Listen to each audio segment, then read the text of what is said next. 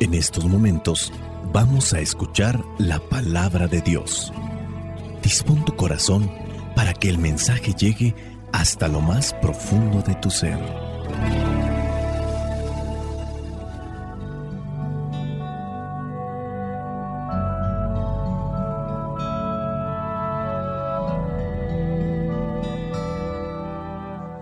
El Evangelio que la iglesia nos presenta para el día de hoy corresponde a Mateo capítulo 9 versículos del 27 al 31. Dice así, al salir Jesús de allí, dos ciegos lo siguieron gritando, Ten compasión de nosotros, hijo de David.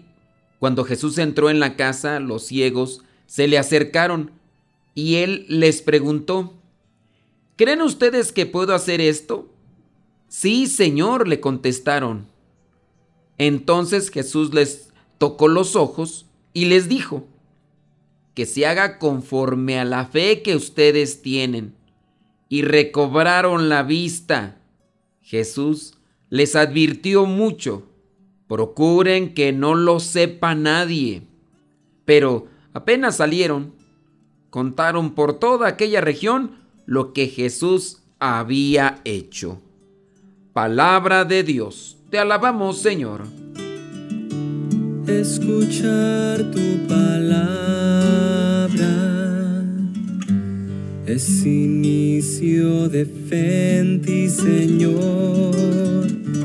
Meditar tu palabra es captar tu mensaje de amor, tu palabra, Señor, es estar embebido de ti, proclamar tu palabra, Señor, es ya dar testimonio de ti en el Evangelio del día de hoy encontramos a dos ciegos que son sanados por Jesús. Jesús había estado en la casa de aquel que era el jefe de los judíos. Su hija había muerto. Él se llamaba Jairo. Comienza el Evangelio pues diciendo que al salir Jesús de allí, dos ciegos lo siguieron gritando. Ellos le piden a Jesús que tenga compasión. Le dicen, hijo de David. La compasión es compartir el dolor, el sufrimiento. Ya hemos escuchado en otro momento que Jesús sentía compasión de aquellas personas, por ejemplo, cuando le estaban siguiendo y ya llevaban tres días y no habían comido. Siento compasión de ellos. Ahora estos dos ciegos le piden a Jesús que Él se apiade, que Él tenga compasión. Recordemos que Jesús está saliendo de la casa de Jairo. Cuando escucha a aquellos ciegos, Jesús entra en la casa. No es la casa de él, es la casa de Jairo. Los ciegos se le acercan. Y ahora viene la pregunta de Jesús. ¿Creen ustedes que puedo hacer esto? Los ciegos tienen fe, tienen esperanza y le responden, sí, Señor.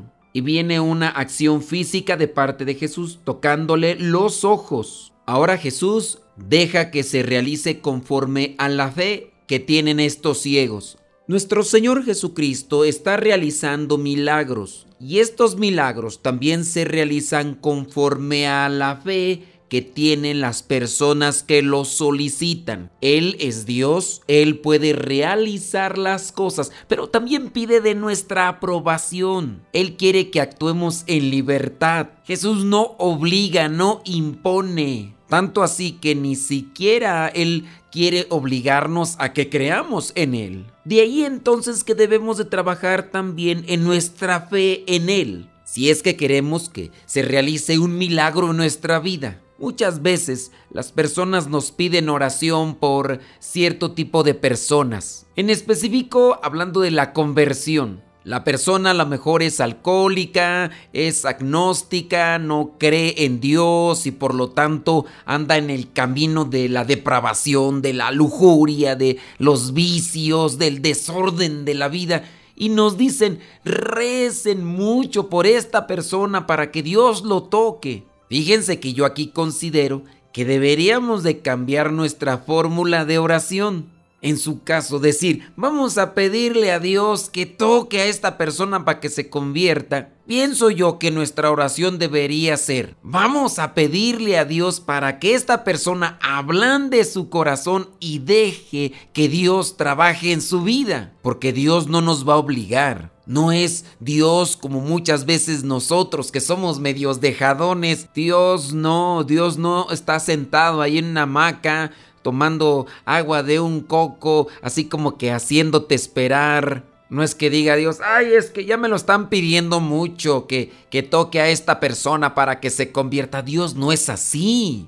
Dios actúa en nuestra vida en correspondencia a nuestra fe. Punto entonces para reflexionar. ¿Qué tanto dejo actuar yo a Dios en mi vida? ¿Qué tanta fe tengo en Él? Que tanta esperanza tengo en Él. Cuando haga oración por otra persona, voy a hacer la oración más para que ablande su corazón y no tanto para decirle a Dios que se apiade y que se levante de su maca o de su sillón o que deje de ver la serie para que toque a esta persona porque es Dios el que no quiere tocarla, no, Dios quiere hacernos felices, Dios quiere darnos aquello que nos es de provecho que se haga conforme a la fe que ustedes tienen, que se haga conforme a la fe que yo tengo. Estos ciegos tenían fe y recobraron la vista. La fe nos mueve en acción.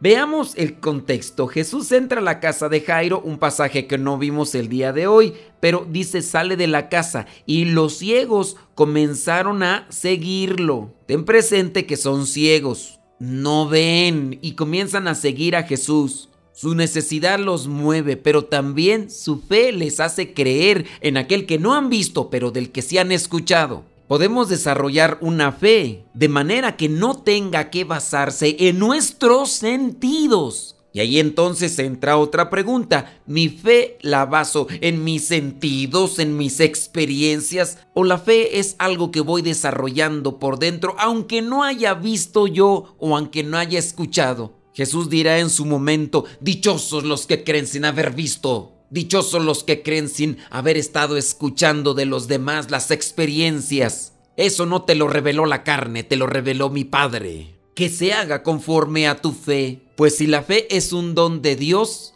que mi oración de todos los días sea esa. Señor, aumenta mi fe. Creo en ti, pero aumenta mi fe. Así como la oración de aquel padre, de aquel joven que tenía a un hijo que sufría de ataques. Creo en ti, Señor, pero aumenta mi fe. Después Jesús le pide algo a estos ciegos. Dice el versículo 30, Jesús les advirtió mucho. No les dijo nada más una cosa así a la ligera, no, les advirtió mucho. Vea el énfasis que tiene, mucho. Procuren que no lo sepa nadie. Y haz de cuenta que se utilizó la psicología inversa. Díganlo mucho, cuéntenselo a todos, que nadie se quede sin saber esto. Y apenas salieron, dice el versículo 31, contaron por toda aquella región lo que Jesús había hecho. No fueron a una casa, no fueron a un vecino ahí, mire, fíjese que acaba de pasar esto. No, Jesús les advirtió mucho que no lo contaran y ellos se dieron a la tarea de anunciarlo mucho. Tanto así que lo dieron a conocer por toda una región. Yo aquí analizo este punto y esta es una reflexión e interpretación mía. La fe en nuestro Señor Jesucristo tiene que ser educada, o en otro término, la debemos de educar. Yo creo en Dios, pero a veces no soy obediente conforme a lo que Él me pide. Yo creo en Dios, pero realizo cosas que me han dicho que no haga, pero yo pienso que son buenas aunque el mismo Jesús me lo haya pedido o me lo haya dicho, podemos caer en esa cuestión de, oye, pero pues qué de malo tiene. Esa palabra que se puede aplicar en diferentes circunstancias para amortiguar nuestra falta, amortiguar o quitarle peso a las cosas malas que estamos haciendo y que las queremos amparar en torno a la fe. ¿Qué de malo tiene? Además, es bueno que se anuncie esto bueno que hizo Jesús con nosotros. Yo considero que debemos ser obedientes a la palabra, a Jesús. En ocasiones Jesús pide que no se divulgue lo que se ha realizado. En ocasiones dirá, anúncienlo a todo el mundo. Y aquí es donde entra el contraste.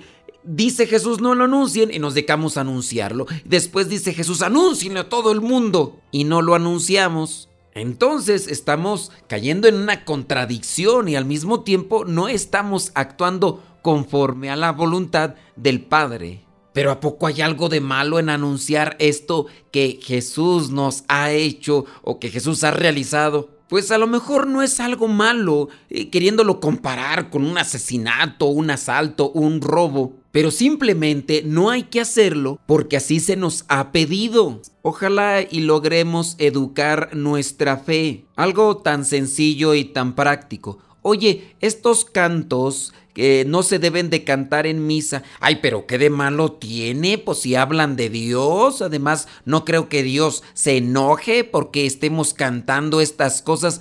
Sí, pero no son propios. Hay cantos que son propios para la misa. Ay, tú con tus exageraciones, ni que a Dios se vaya a disgustar porque estamos cantando otras cosas que no están dentro del esquema de la liturgia. Por decir una cosa, ya sea también aquella corrección que les hacemos a algunas personas cuando están en misa y vienen a comulgar y se santiguan. Vamos a rezar el Padre Nuestro y se santiguan. Decimos el Gloria y se santiguan. Y les decimos, no es correcto que se estén santiguando a cada rato. Ay, ¿qué tiene de malo? Pues ni que estuviéramos haciendo cosas feas, horribles. No es propio que levanten las manos cuando se está rezando el Padre Nuestro.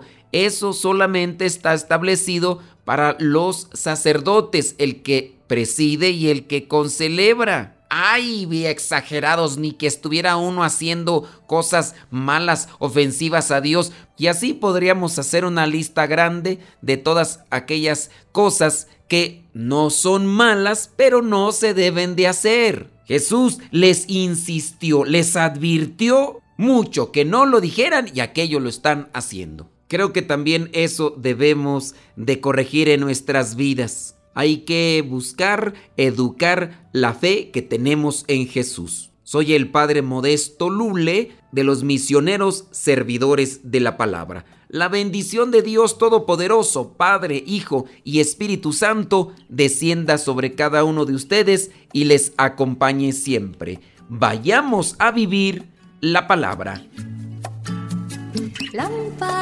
Tu palabra para mis pasos luz en mi sendero. Lámpara es tu palabra para mis pasos, luz en mi sendero. Luz, tu palabra es la luz. Luz, tu palabra es la luz. Yo guardaré tus justos mandamientos Señor, dame vida según tu promesa. Lámpara es tu palabra para mis pasos, luz en mi sendero. Lámpara es tu palabra para.